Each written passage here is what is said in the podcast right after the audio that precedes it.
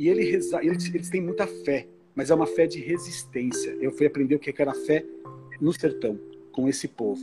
Um povo que não tem água, né? um povo que fala que quase não existe. E essa comunidade, esse João da Cruz, rezava um Pai Nosso que eu nunca ouvi um Pai Nosso com tanta fé. Mas que Pai Nosso é esse, pessoal? Na verdade, é um Pai Nosso cantado, falado, com a fé do preto, né? Do afrodescendente e do índio, que tem conexão com a natureza, que está acreditando naquela resistência, naquela fé da sobrevivência, uma fé que a gente precisa passar por doença para saber o que é isso.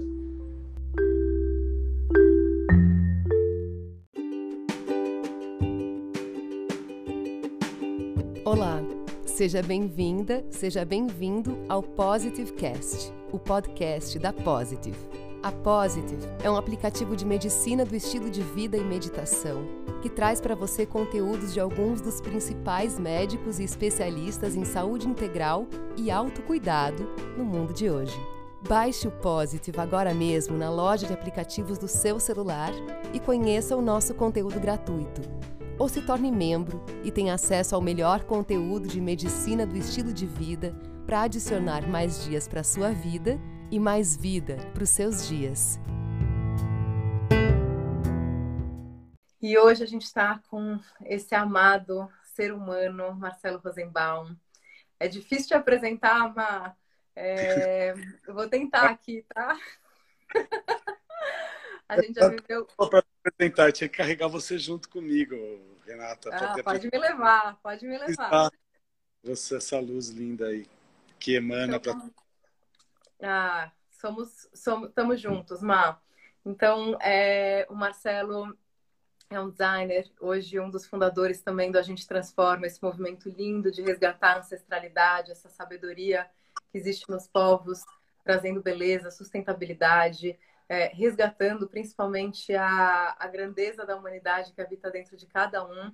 Então, conta um pouquinho, você passou por uma grande transição de vida, né, para você fazer o que você faz hoje, o que, que te inspirou? Conta um pouquinho para a gente começar o nosso papo hoje aqui, porque acho que é um belo início para o que a gente vem falar hoje aqui na nossa live. Legal, prazer aqui estar tá aqui com você. Nem sempre eu tive nesse lugar, né, de de estar trabalhando com os povos tradicionais. Chegou um momento da minha vida, da minha carreira, do meu trabalho, onde eu comecei a, a não entender muito o sentido. Né? Tinha conquistado muitas coisas, é, dinheiro, fama, né, reconhecimento por conta do programa que fazia na televisão, alcance nacional, mas de alguma forma faltava uma chave. É, quando as pessoas perguntavam qual era o meu sonho, meu sonho naquela época eu falava que era desenhar móveis para Casas Bahia, antes do ano começo dos anos 2000, já mais de 20 anos atrás. E aí chegou um momento que eu fiz uma transição, que eu comecei a ir para as comunidades do Brasil profundo, a olhar para esse saber, né? para essa que não fechava dentro de mim, de olhar para essa é, é, essa pobreza que se diz, né, que existe no Brasil. E quando você vai para uma comunidade tradicional, a gente tem uma métrica que fala muito do que é a nossa percepção disso. A gente fala baixo índice de desenvolvimento humano para lugares que não têm oportunidades. Porque quando você chega numa comunidade, por exemplo, no sertão do Piauí, uma comunidade que não tem água, onde as pessoas vivem, uma comunidade de 900 moradores, que vivem em comunidade, e o, o, o, fundador dessa comunidade, ele sem saber, fez uma reforma agrária. Ele pegou uma família herdou do pai dele, do avô dele, e dividiu para toda a família. Com dinheiro de pedreiro dele, que ele veio para São Paulo ganhar dinheiro, voltou para lá, construiu uma igreja, construiu escola e ajudou a construir a casa para essas pessoas. Ele fez uma reforma agrária sem saber dividindo um bem dele. As mulheres param no meio do dia fazer o que elas estão fazendo para pôr o balde na cabeça e caçar água. E essa é uma realidade que se perde até hoje num lugar como esse, que é quando a gente fala, eu estou falando isso, é uma métrica, é, é um você não entra na empatia porque você não conhece. Você fala, ah, é uma comunidade, ai, aquelas comunidades do sertão, ai, tadinhos. Mas quando você começa a se relacionar na empatia, na relação com essas pessoas, né, na proximidade, entendendo o talento dessas pessoas, a sabedoria dessas pessoas, você vê que isso é uma loucura.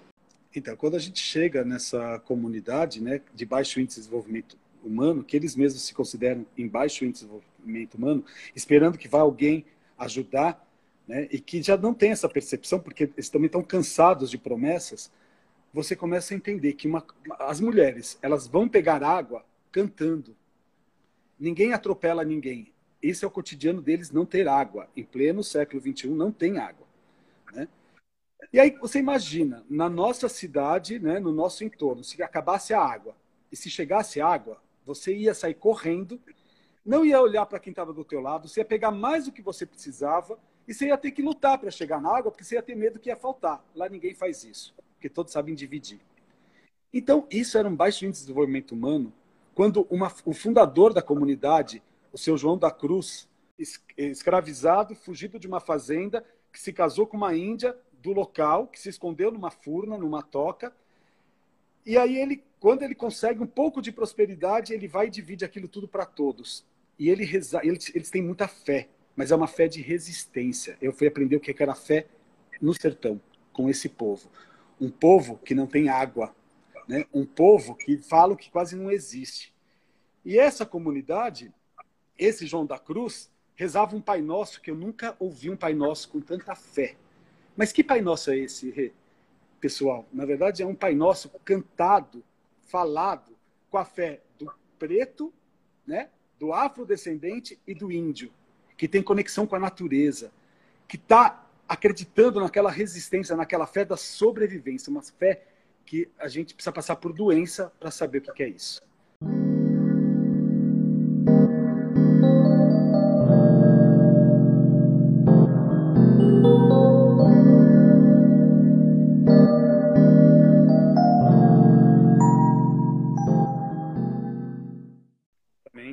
E aí eu comecei a fazer um trabalho com o Zé Anauás, junto das lideranças, né, com o Biraci Brasil, um grande cacique, uma grande liderança que tem uma história de vida absurda, da gente não saber qual é a, o histórico, né, qual que é essa história de ser índio no Brasil, né, de tudo que se passou, toda aquela sabedoria, com toda aquela ciência, com toda a tecnologia.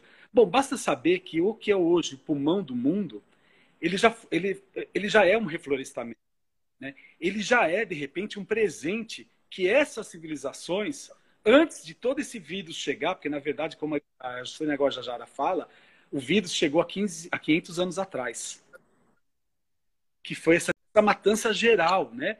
É, tirando toda a sabedoria, porque eram povos que viviam há mais de 30 mil anos aqui, reflorestando uma floresta, trazendo tecnologia, e que hoje está tudo esquecido. Então, como falar que um Brasil, né, um, uma nação e tem essas matrizes, ela pode ter baixo índice de desenvolvimento humano. No passado, eu passei praticamente o ano todo viajando, eu não morei mais em São Paulo, praticamente eu não posso considerar que eu morei em São Paulo. Me conectei com uma comunidade em Maceió, uma comunidade que de verdade eu não imaginava que existia mais essa miséria no Brasil. Uma, uma comunidade que vive em uma localização urbana, né? é uma condição urbana. Então, além da miséria, eles estão na margem de uma lagoa, eles têm duas facções, duas facções que dividem as seis favelas. As crianças, até 16 anos, se, uma criança, se um menino passar dos 16 anos de idade, ele é sobrevivente. As crianças, subnutrição, uma miséria, mas uma miséria assim, de África Meridional. E aí eu sou chamado para fazer projetos, né?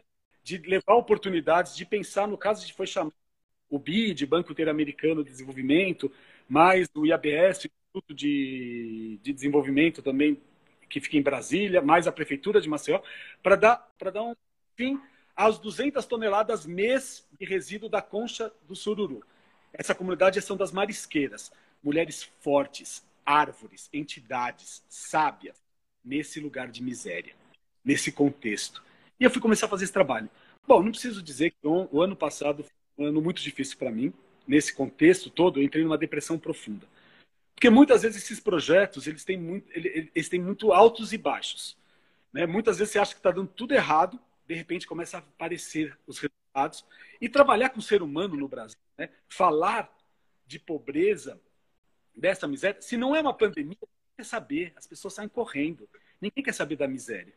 Então, é um momento, assim, foi uma conexão de entender que eu estava trabalhando buscando colocar essa, esses povos ao mesmo tempo, né, essas condições para fazer uma sub, um futuro, para colocar dentro de um mercado. Teima, eu não estou mais acreditando nesse mercado. Eu não acredito mais nessa forma capital, dessa forma de lidar com dinheiro, dessa forma de ter poder e de ajudar uma comunidade. Você vai numa comunidade, muitas pessoas falam, ai que lindo que você está fazendo, você está ajudando. Eu não estou. Eu vou como estudante, né? eu vou como aluno. E quem tem que aprender somos nós. A gente não sabe nada de desenvolvimento humano. A gente sabe de acúmulo. A gente sabe como é, acumular capital. Mas as questões começam a pensar um desenvolvimento real, profundo. Eu talvez viva não vou não vá ver isso. É a primeira vez que eu escutei o Bira contando a história dele, né, numa roda de conversa, eu caí no uhum. chão de chorar. Comecei a chorar, vergonha de ser branco, com vergonha de não ter noção daquilo, daquela dimensão toda, e fui pedir perdão para ele, o branco, para entender essa nossa relação com a natureza mesmo, a, a, a, forma de trabalhar em comunidade, em sistema cíclico, né, de gestão, onde não é liderado por uma única força, né, não é uma única gestão, uma única liderança. Claro, sempre tem as lideranças, sempre tem as pessoas, mas o coletivo é de uma força, né, e que a gente não tem noção ainda. Então eu fico brincando com essa coisa do coach, né? Os melhores coaches para mim são esses povos que nem sabem dessa palavra e que na verdade você está com eles tem uma porrada de ensinamentos, porque é na simplicidade, é muito na simplicidade. Você numa comunidade em Várzea Queimada, esses sábios, né? Essas pessoas que já são por natureza conectadas com ela, né?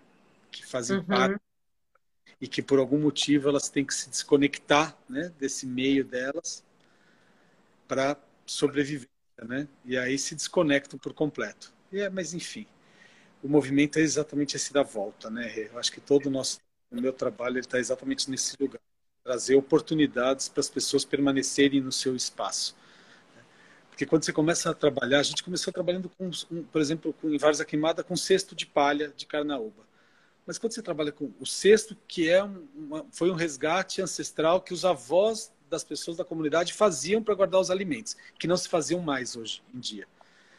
Quando você conecta isso, você coloca isso no mercado, a, a, né, começa a voltar isso como dinheiro para essa comunidade, ela começa a entender que aquele saber dos avós tem muito mais importância, ele é aceito fora, ele também tem valor. E aí eles começam a lembrar das músicas, começam a lembrar das medicinas que os avós tinham. Você está me ouvindo? Está falhando ainda? Eu estou te ouvindo, estou te ouvindo e estou lendo aqui os, os encontros das pessoas. Mas eu estou te ouvindo. Não, é, é, é, essa potência dessa ancestralidade, né? Desse lugar potente que tem as pessoas no seu meio. E aí que você começa, de um sexto, você começa a entender de bioma, porque a cultura ela está totalmente relacionada ao bioma, que é isso que faz também a nossa riqueza nesse Brasil, né? E a cultura ela está se movimentando, né? O encontro ele faz uma transformação imediata já de uma cultura, mas essa cultura ancestral ela, ela, né? Guardada, ela, ela resgatada, o que o Bira sempre fala, né? Que toda a história é como se fosse uma, uma ervinha, uma plantinha que foi pisada, mas ninguém tirou a raiz. Você pisa, pisa, pisa nela, ela não cresce mais. Você para de pisar, começa a jogar água, ela vai florescer, ela vai vir com muito mais força, porque a raiz está lá. E a gente tem essa riqueza no Brasil. A gente talvez seja um dos países, que na verdade é um continente, né, que é praticamente um continente, com toda essa, essa riqueza. Então, acho que é muito nesse lugar da natureza também, né? A gente entender essa nossa raiz também, que a gente pisa, né? Que a gente, por conta do pagar as contas, com medo, né? Da escassez, do medo da falta, a gente esquece da nossa própria essência, do que a gente veio fazer aqui, né?